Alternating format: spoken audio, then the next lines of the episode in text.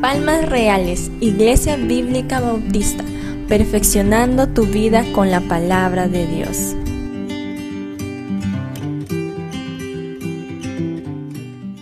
El domingo pasado estuvimos predicando del Salmo 103 y en una parte del sermón que dimos en aquel momento se mencionó de que el Salmo 103 con el 104 tienen mucha similitud en la continuación del desarrollo del tema que se inicia lógicamente en el 103 y abarca hasta el 104. Estos dos salmos, el 103 y el 104, también a veces se les llama salmos mellizos o salmos gemelos, no por la estructura que cada uno desarrolla, sino por el tema. Estos dos salmos están unidos por la frase, bendice alma mía a Jehová. Este Salmo 104 se inicia con esta frase y termina también con la misma frase. Pero al término de este Salmo 104, el salmista, lógicamente, bajo la inspiración del Espíritu Santo, el Espíritu de Dios, la bendita tercera persona de la Trinidad, va a añadir una palabra que es clave para la exégesis y para la interpretación de todo el desarrollo de las escrituras hasta el libro del Apocalipsis. Y de esa palabrita estaremos hablando más adelante en el sermón del día de hoy. El título de nuestro sermón es Cuán innumerables son tus obras. En esencia, lo que vamos a estar hablando en este Salmo número 104 es un himno de alabanza al poder creador de Dios. O sea, lo que vamos a hablar es sobre la creación de Dios. Hoy en día, en el tiempo en que vivimos, se ha desarrollado mucho interés en cuanto al estudio de la creación, en cuanto al estudio del universo, el estudio del planeta Tierra, el estudio de los animales y de todo cuanto existe en este mundo. Existen lógicamente personas que afirman que todo cuanto existe es producto de un desarrollo natural o evolutivo. Nosotros los cristianos aceptamos totalmente lo que dice la Biblia.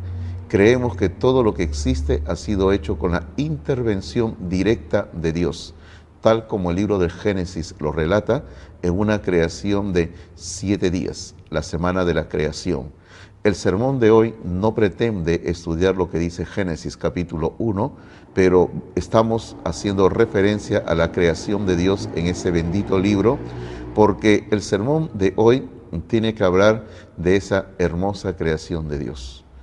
Pero hoy en día, gracias a Dios, también existen muchos hombres y mujeres que se dedican a investigar la creación desde una perspectiva cristiana no solamente analizan lo que dice la Biblia, sino que también se dedican a estudiar las ciencias humanas.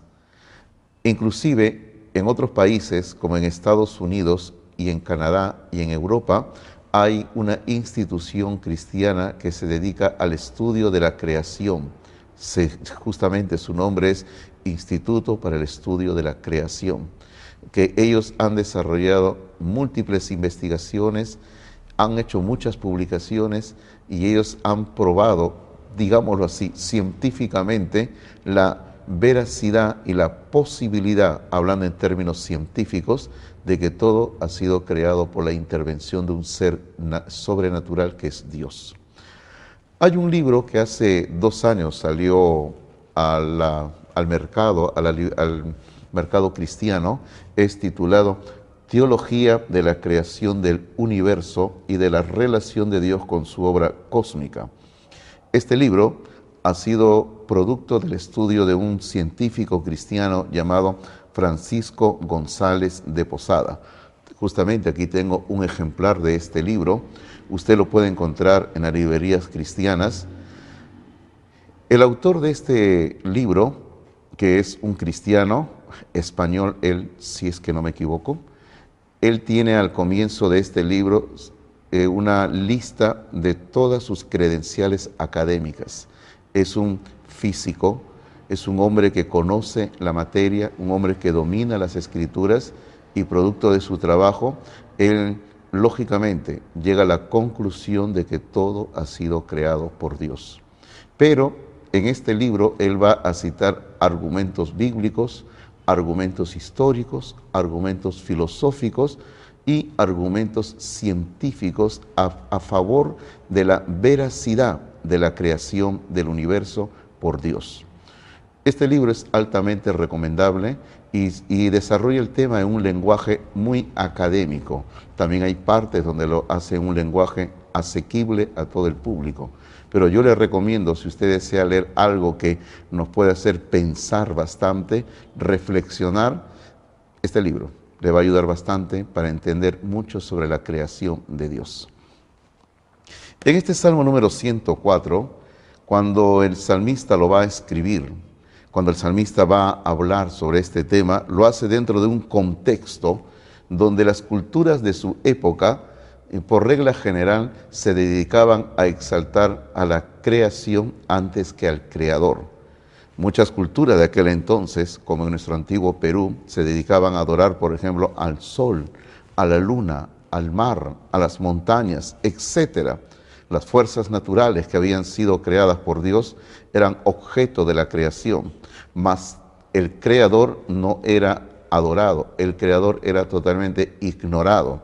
Como dice en el libro de Romanos capítulo 1, versículo número 25, que cambiaron la verdad de Dios por la mentira, honrando y dando culto a las criaturas antes que al Creador, el cual es bendito por los siglos. Amén.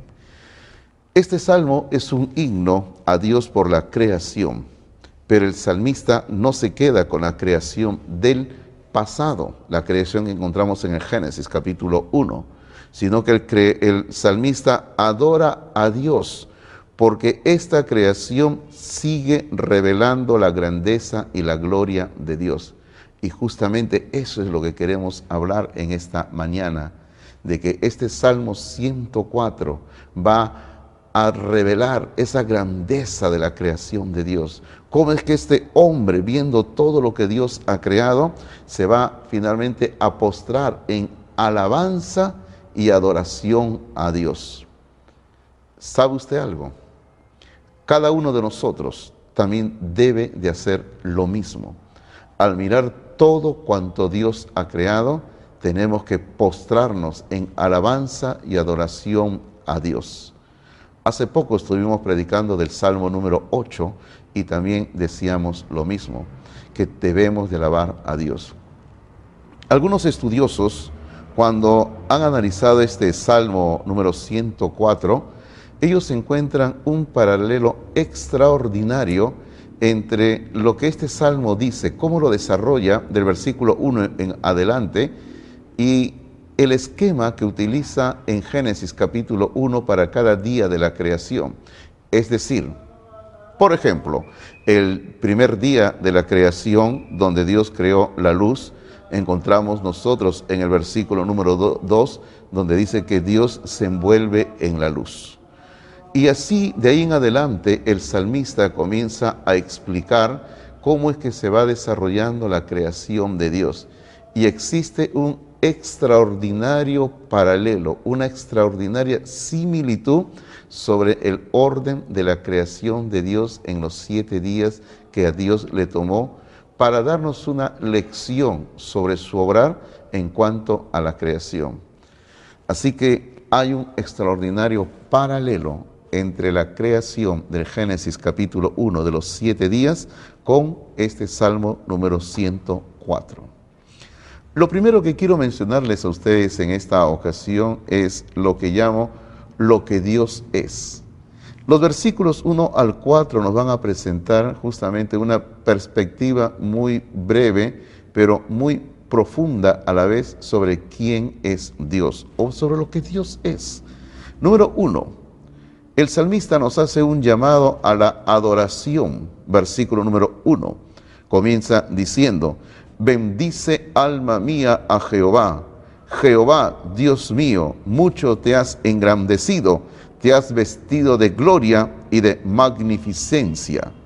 El salmista inicia diciendo, bendice alma mía a Jehová. El imperativo bendice realza la decisión que este hombre tenía de adorar a Dios. Y es lo mismo para nosotros. Si usted y yo decidimos acercarnos a Dios buscándole o solamente para entenderle más a nuestro Dios, tenemos que estar dispuestos a bendecir a Dios. Es decir, dispuestos a darle a Él la honra y la gloria que se merece. Porque Dios es galardonador de los que le buscan, dice en el libro de Hebreos, pero de aquellos que le buscan de veras y que le buscan con el único propósito de darle gloria y honra solo a Él. En segundo lugar, en esta porción de los versículos 1 al 4 encontramos la grandeza de Dios. En los versículos 2 al 4 el salmista va a describir justamente esa grandeza de Dios. Leemos en las escrituras, dice así, el que se cubre de luz como de vestidura, observe lo que Dios hace. Dios es tan grande, pero tan grande que Él se cubre de luz como de vestidura. Es decir, la luz que hay en este universo le sirven a Dios como vestidura. Sigue diciendo el versículo número 2, que extiende los cielos como una cortina. Mire usted, una vez más insistimos, nuestro Dios es tan grande que los cielos para Él son simplemente como una cortina. Versículo número 3, que establece sus aposentos entre las aguas o sea, es decir, Dios entre las aguas de los mares de nuestro planeta Tierra, Él se ubica como quien va a morar sus aposentos. Versículo 3 aún continúa describiendo la grandeza de Dios y dice, el que pone las nubes por su carroza, el que anda sobre las alas del viento. O sea, Dios va a moverse en las nubes de este planeta Tierra. Y aún más dice que Él anda sobre las alas del viento. Versículo 4. El que hace a los vientos sus mensajeros y a las flamas de fuego sus ministros. Sencillamente, al haber leído estos versículos 2, 3 y 4, podemos concluir esto, de que Dios está por encima de esta su gran creación y la usa para cumplir sus propósitos. Es decir, cuando Dios creó el universo, cuando Dios creó el planeta Tierra, no lo abandonó. Dios siempre ha estado al cuidado de su creación. Dios siempre ha estado viendo por todo lo que Él ha hecho. Y Él utiliza su creación para cumplir sus propósitos. Tanto es así que Dios utiliza su creación que en el versículo número 4 que acabamos de leer, donde dice que el que hace a los vientos sus mensajeros, en Hebreos capítulo 1, versículo número 7, se le aplica a los ángeles. Allí en Hebreos 1.7 dice, ciertamente de los ángeles dice, el que hace a sus ángeles espíritus y a sus ministros llama de fuego. Así que al inicio de este Salmo número 104 se introduce al Señor de los cielos como el Rey divino que se viste de esplendor, de gloria, de magnificencia y que se revela como soberano con autoridad en los cielos. Esta es la imagen que se nos presenta de nuestro bendito y poderoso Dios, un Dios todopoderoso, un Dios grandioso, un Dios que no tiene paralelo con nada ni con nadie en este universo. Ese es el Dios que nosotros tenemos para adorarle. En otra parte de este salmo, en los versículos número 5 al 13, encontramos lo que llamo lo que Dios hace. Aquí se describe la acción de Dios.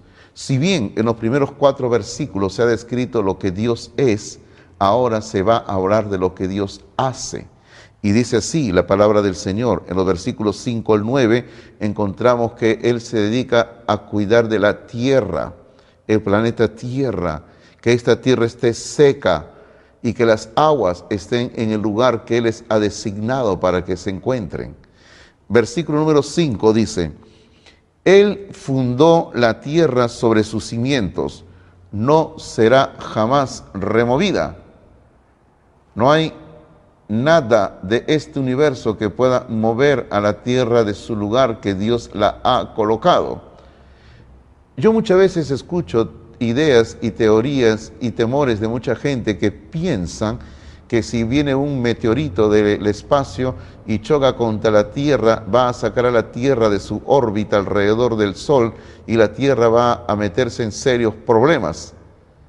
Yo le voy a decir a usted que esto jamás podría ocurrir si es que Dios no lo permitiera. Y cuando uno estudia en el libro del Apocalipsis, uno entiende que eso no está en los planes de Dios porque Dios ha establecido a la tierra en, en, un lugar para que la tierra se mueva en cierto sentido y va a seguir en ese mismo lugar porque Dios así lo ha establecido, según lo que dice este versículo número 5.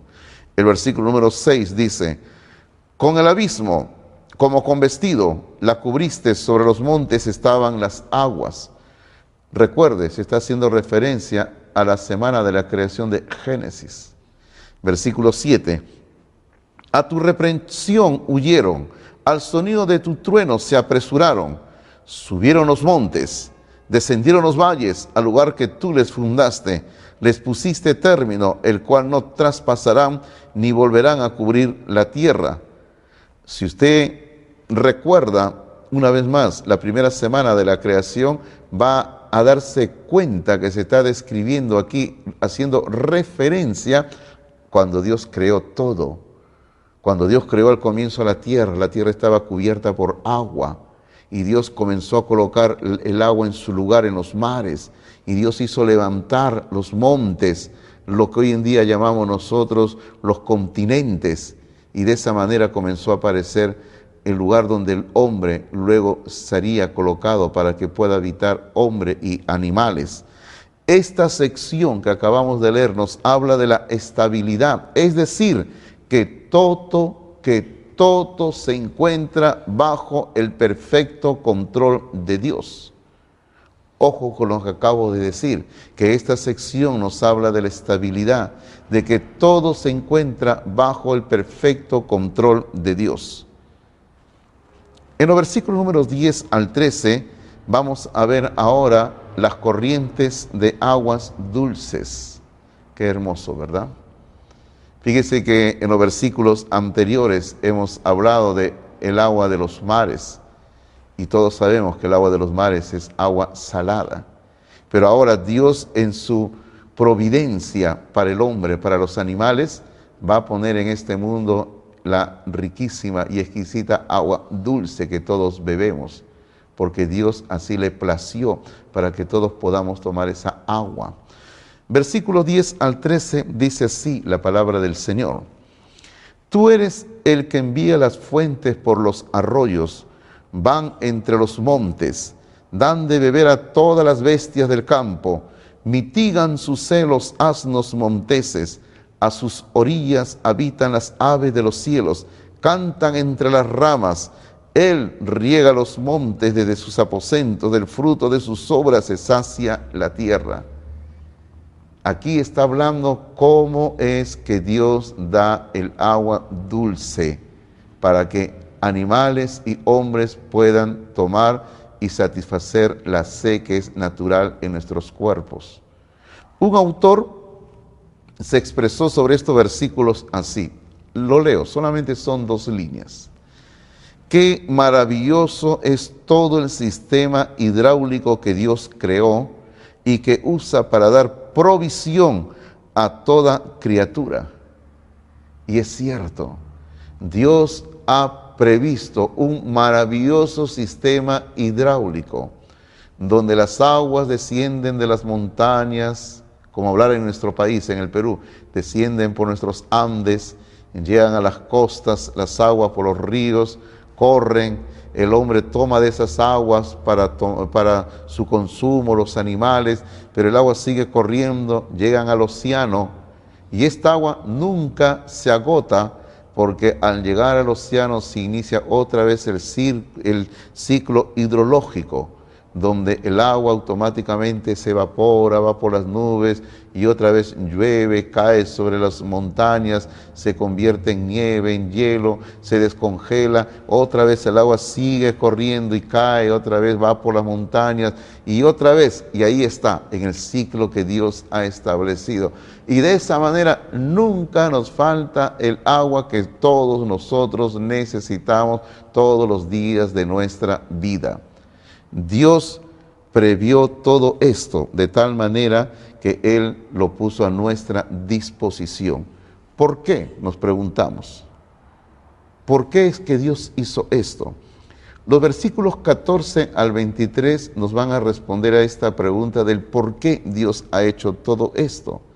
Sencillamente la respuesta es, el hombre es el centro de la creación de Dios el hombre, el ser humano, mejor dicho, sin tratar de discriminar al género femenino, el ser humano es producto de la creación de Dios.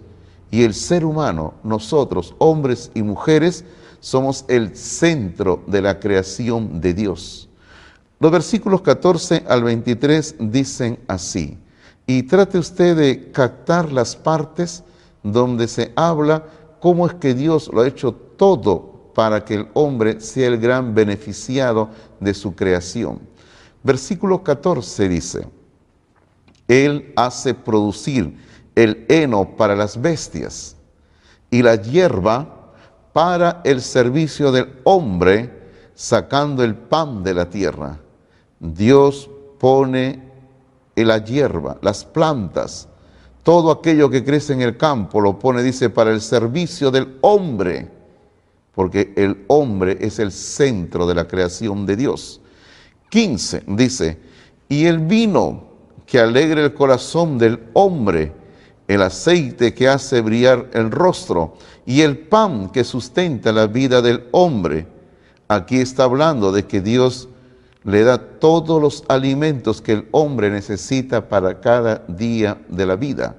Dios le provee al hombre, dice el versículo número 14, lo que es necesario para que el hombre pueda vivir, el alimento que la tierra produce. El versículo número 15 dice que Dios le da al hombre el líquido que él necesita para tomar cada día. Y también el versículo número 15 nos dice que el pan que el hombre come todos los días, el pan que usted y yo comemos todos los días, es producto de la provisión de Dios a nuestro favor. ¿Por qué? Porque como hemos dicho, el ser humano es el centro de la creación de Dios. Dios no nos ha abandonado. Dios no nos ha dado las espaldas. Dios se sigue preocupando cada día de nuestras vidas por cada uno de nosotros. Sigue diciendo el versículo número 16. Se llenan de savia los árboles de Jehová, los cedros del, del Líbano que él plantó allí anidan las aves, en las hayas hace su casa la cigüeña, los montes altos para las cabras monteses, las peñas madrigueras para los conejos. Hizo la luna para los tiempos, el sol conoce su ocaso. Pones las tinieblas y es la noche. En ella corretean todas las bestias de la selva. Los leoncillos rugen tras la presa y para buscar de Dios su comida. Sale el sol, se recogen y se echan en sus cuevas. Sale el hombre a su labor y a su labranza hasta la tarde. Durante cada día de la creación el Señor fue preparando el escenario todo para beneficio del hombre.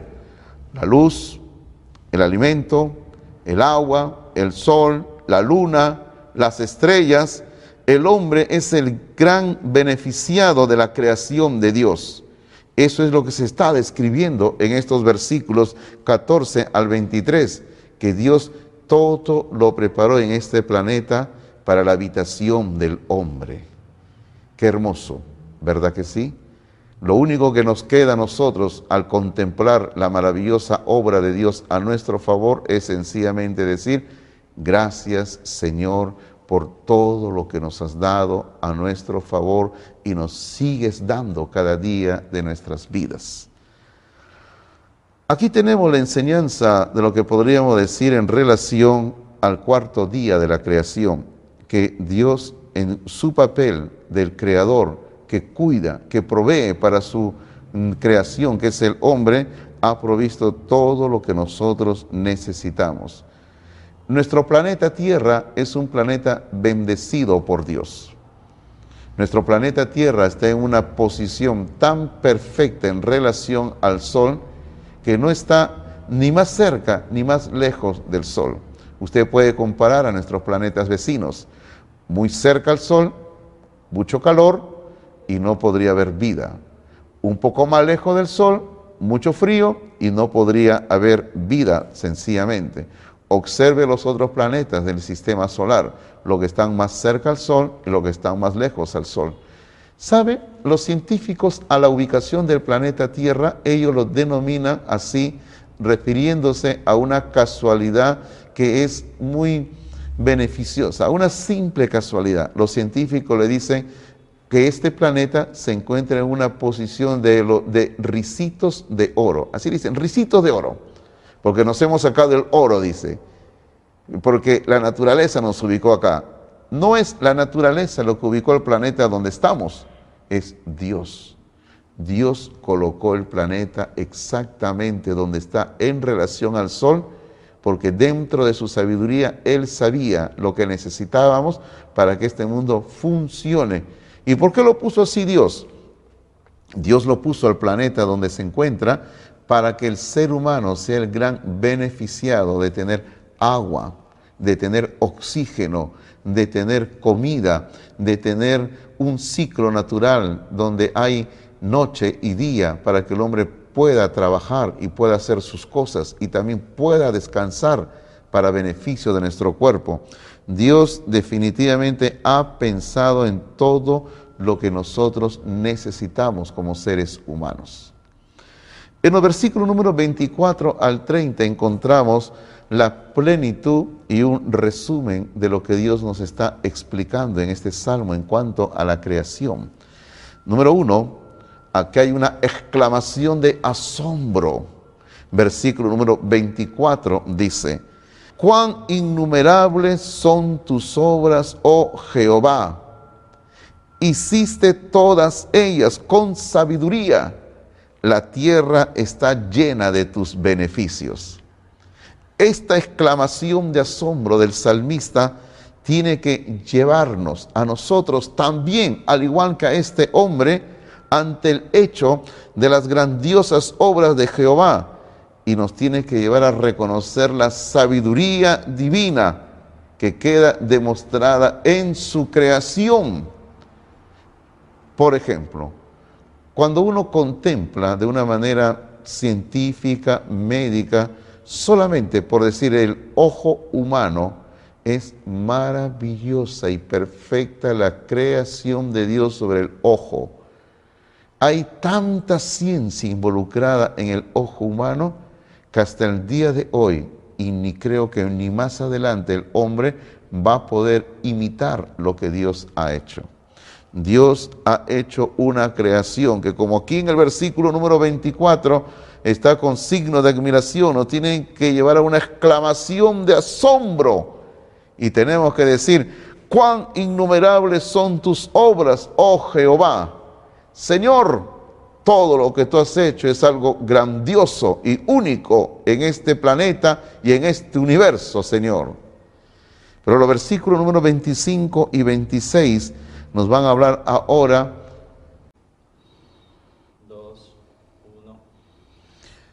Pero los versículos 25 y 26 van a volver una vez más al tema de el gran mar, ese océano u océanos que existen en nuestro mundo y el salmista regresa otra vez a este tema del gran mar con el único objetivo de exaltar la sabiduría y hacernos ver que aún en lo más pequeño de la creación de Dios existe un hecho único, portentoso, un hecho grandioso.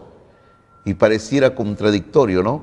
Que en algo tan pequeño que pueda existir en nuestro mundo se ve la maravillosa mano de Dios, el maravilloso poder de Dios. Versículo 25 y 26 dice, He ahí el grande y anchuroso mar, y ciertamente es así, en donde se mueven seres innumerables. Y escuche lo que dice al final del versículo 25. Seres pequeños y grandes. Seres pequeños y grandes.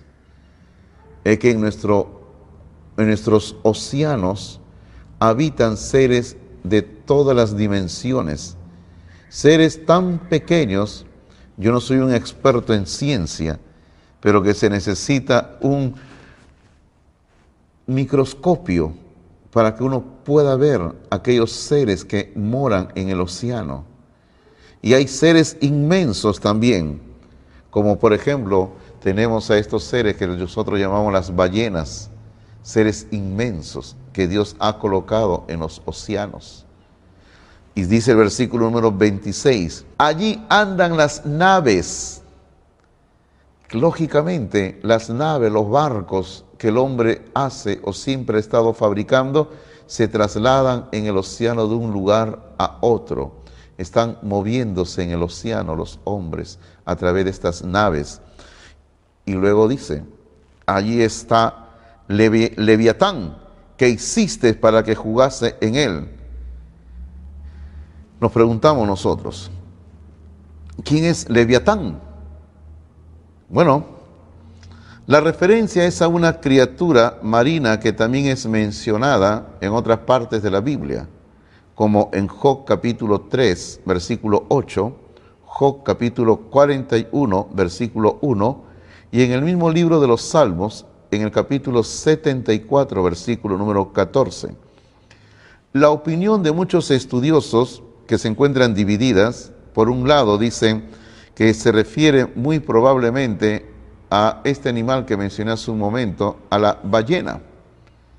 Pero existe otro grupo, y yo personalmente me sumo a este otro grupo, que piensan que puede tratarse de un gran monstruo marino creado por Dios y que probablemente se encuentre ya extinto hoy en día es que Dios, según Génesis capítulo 1, también es el creador de estos grandes monstruos, grandes animales que vivieron en nuestro planeta en un, en un tiempo y ya se extinguieron, que nosotros denominamos los dinosaurios.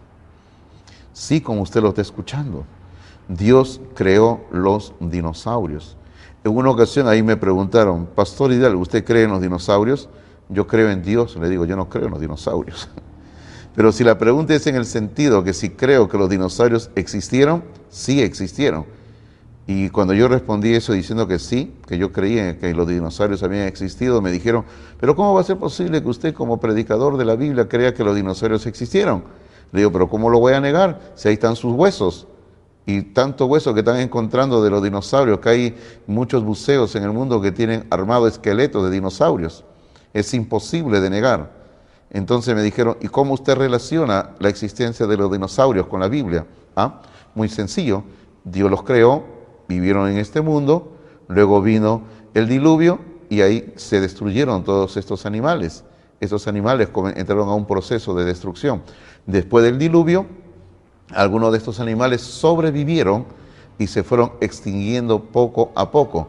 Y de eso es lo que habla en el libro de Job sobre Leviatán y Behemoth que parece que estos animales que nosotros llamamos dinosaurios, algunos de ellos quedaban en aquel tiempo después del diluvio y Job los vio y lo describe en su libro. Entonces Dios creó estos animales y los puso ahí. En los versículos 27 al 30 vamos a denominarlo algo que aparece en otra Biblia, es en Él vivimos. Y es cierto, en Dios vivimos todos y cada uno de nosotros.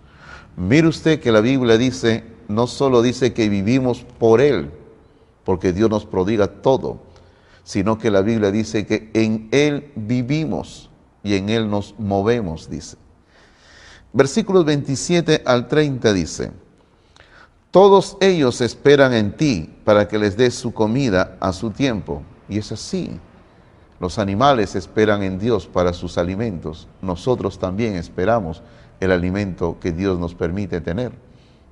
Es como en esta pandemia que estamos. Yo creo firmemente que ninguno de nosotros puede decir que Dios nos abandonó o Dios nos dio las espaldas. Todos nosotros hemos tenido cada día de, estos, de esta cuarentena la provisión, la bendición de Dios.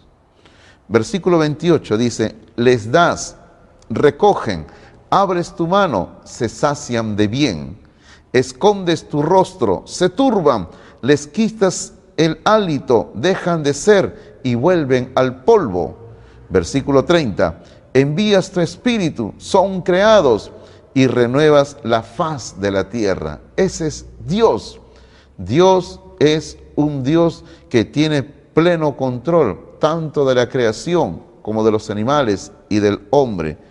El énfasis del salmista en estos versículos radica no tanto en lo que ya ha hecho Dios, sino en lo que Dios continúa haciendo. A su momento lo decíamos, Dios continúa teniendo control de su creación. Hermanos míos, muchas veces nosotros solo adoramos a Dios por la creación hecha y debemos de adorarle por la creación hecha. Pero debemos de adorarle a Dios también porque es un creador que sigue manteniendo, sustentando, cuidando, protegiendo, viendo por su creación cada día en este universo. Todas las criaturas vivientes son sostenidas por el Señor hasta que les retire el aliento de vida. En el versículo número 29 dice, escondes tu rostro, se turban, les quitas el hálito, dice, dejan de ser y vuelven al polvo. Es que cuando Dios coloca en su agenda, por decirlo así, que ya es el momento que tengamos que morir, tenemos que morir. La Biblia dice de que no existen armas que valgan en el día de la muerte. Es decir, cuando llegue el día de la muerte, todo lo que nosotros podamos hacer por no morir no va a poderse dar en contra de lo dispuesto por Dios. Dios va a tener siempre el control. Si Dios quiere llevarnos a su presencia, así será. Si a Dios todavía le place dejarnos, así será también. Pero Dios es el que tiene el pleno control.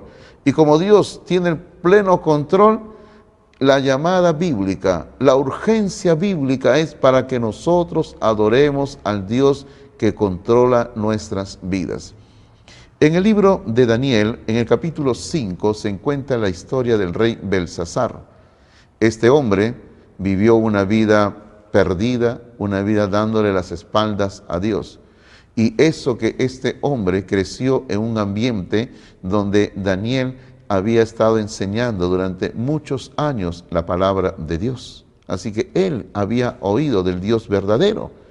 Y este Belsasar, sin embargo, en el capítulo 5 de Daniel, que es el último día de su vida, o mejor dicho, la última noche de su vida, porque al término de esa noche, según el capítulo 5 de Daniel, él murió, vino el castigo de Dios. Pero él, sin embargo, en vez de arrepentirse, de buscar la gracia de Dios, se dio a una vida despilfarrada, una vida de pecado, una vida de perdición. Estaba adorando ídolos y aquí viene la reprensión divina a través de Daniel. Daniel capítulo 5, en el versículo número 23, Daniel se dirige a este rey Belsasar y le dice así, sino que contra el Señor del cielo te has ensoberbecido. Diste alabanza a dioses de plata y oro, de bronce, de hierro, de madera y de piedra, que ni ven, ni oyen, ni saben. Es decir, este hombre se dedicó a adorar a ídolos, a imágenes.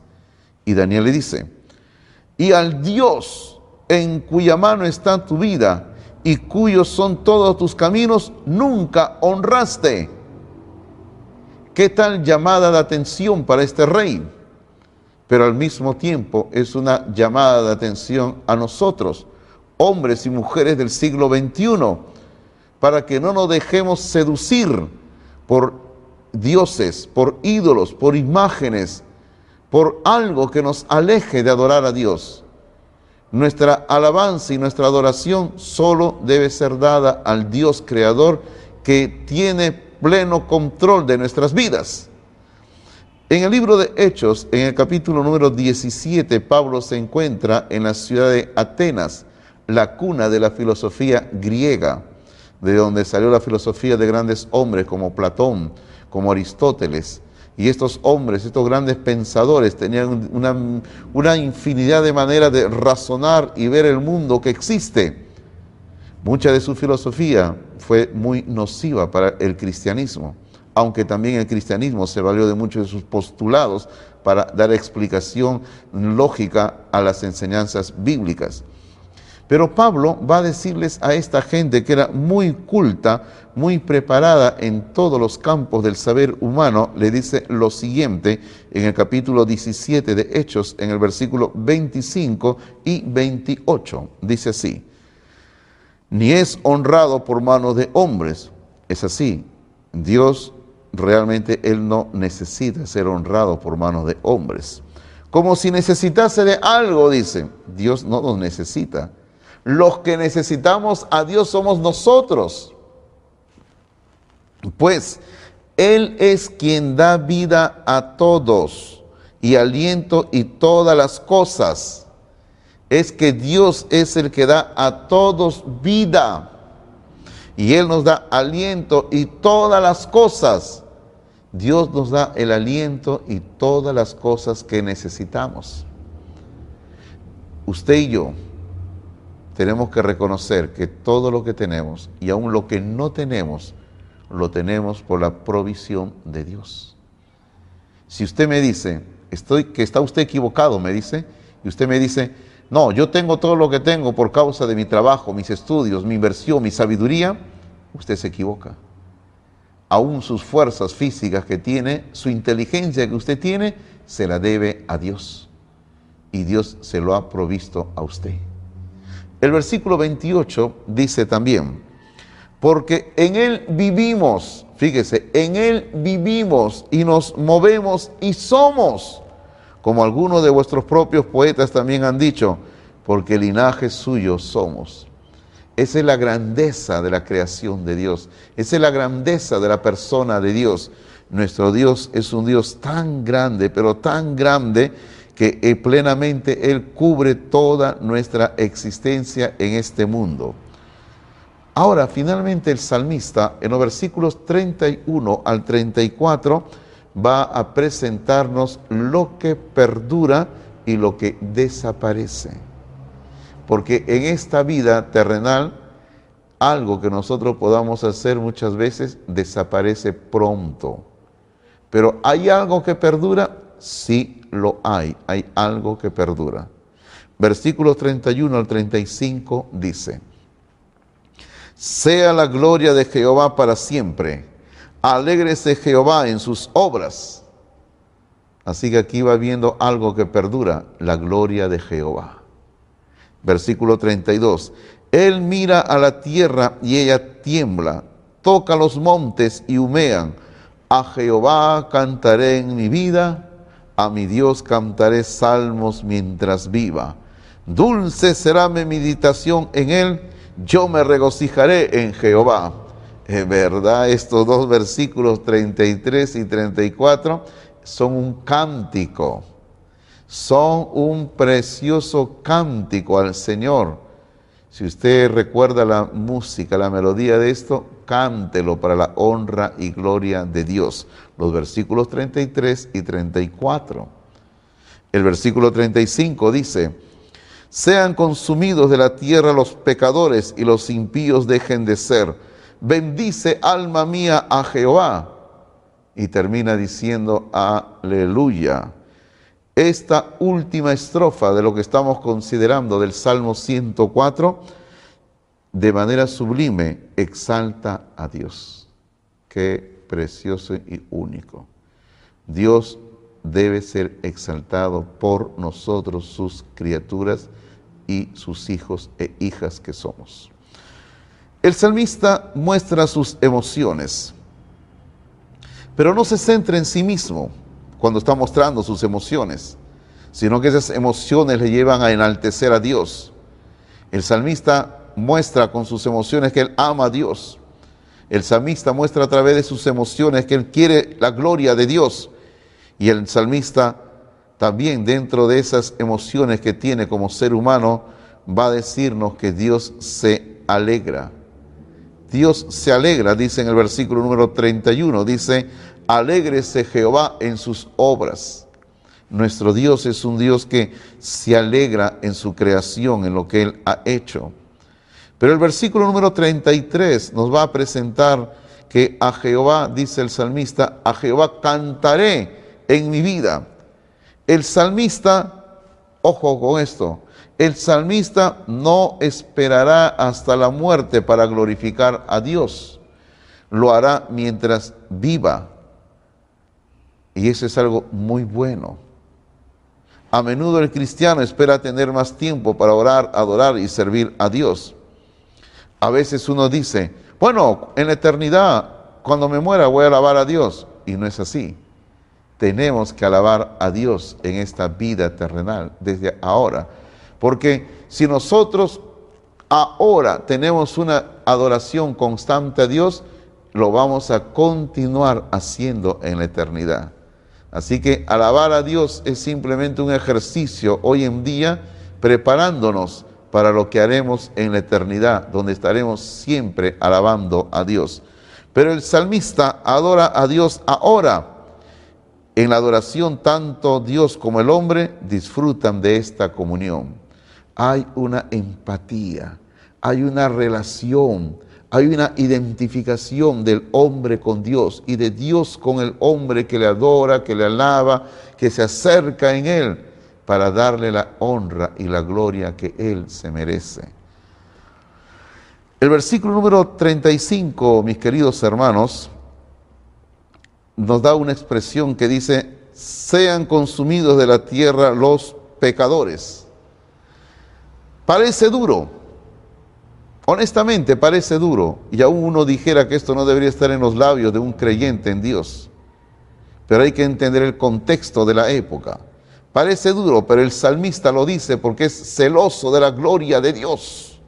No quiere que nadie manche la gloria de Dios. El salmista quiere la gloria de Dios y se resiste a aceptar que el mal pueda ganar terreno en la adoración a Dios.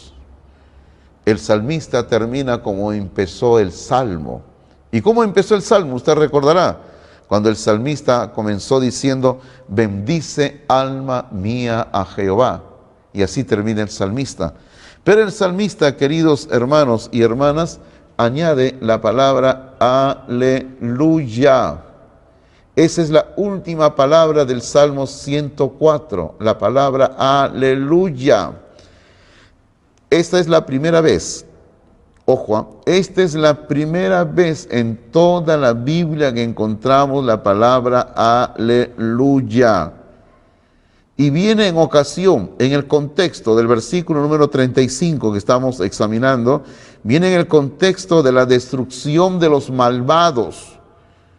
Y la última vez que encontramos esta palabra en toda la Biblia es en una ocasión similar, cuando la Babilonia del Nuevo Testamento es consumida.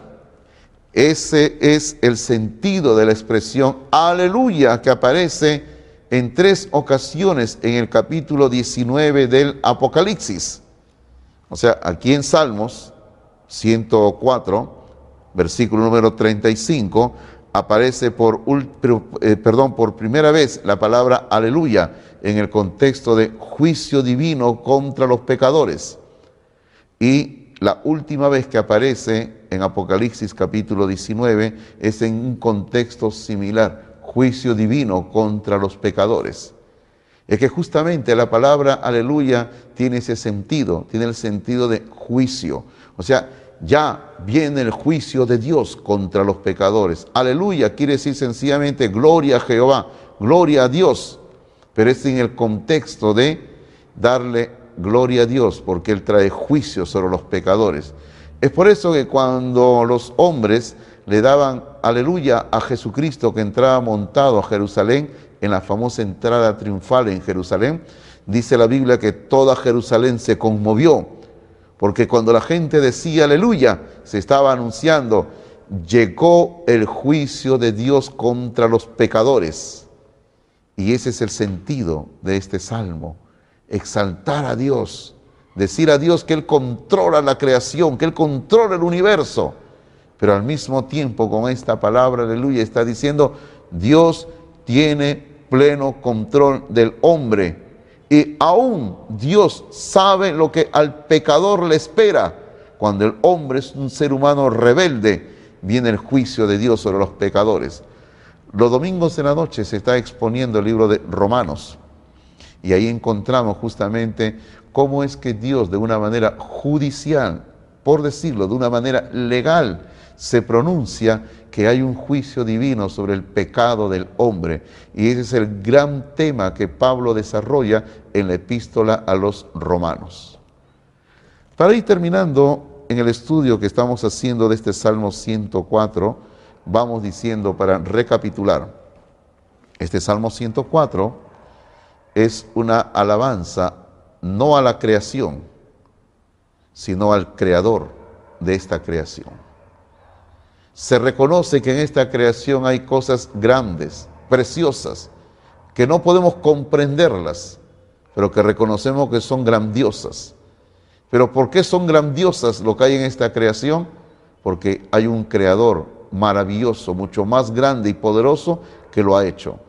Y la Biblia nos revela y presenta en el Nuevo Testamento de que el Padre, juntamente con el Hijo, Jesucristo, son los creadores de este universo.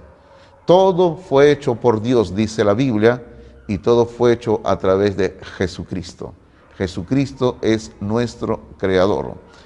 El Salmo 104 es fantástico en su apreciación sobre la grandeza del Creador, mostrando sus obras como pruebas absolutas de su sabiduría y amor hacia el hombre.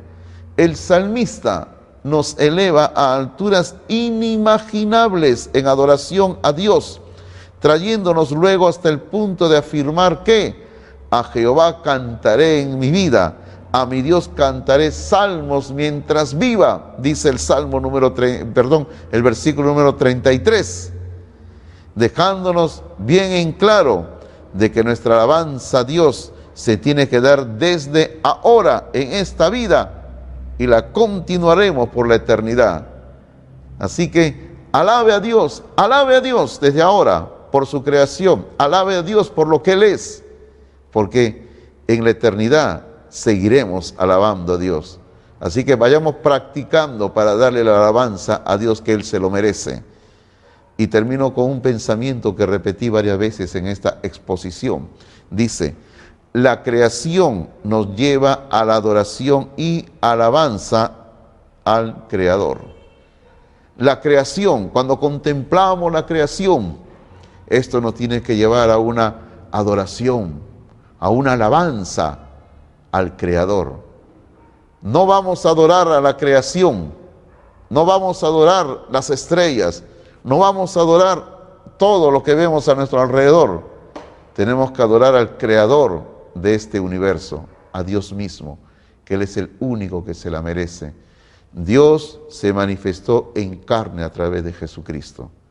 Dios se hizo hombre en este mundo con el único propósito de demostrar su amor hacia la humanidad.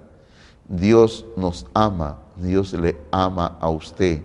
Dios se interesa por usted, Dios se preocupa por usted, Dios tiene pleno cuidado de usted, porque Él es su creador.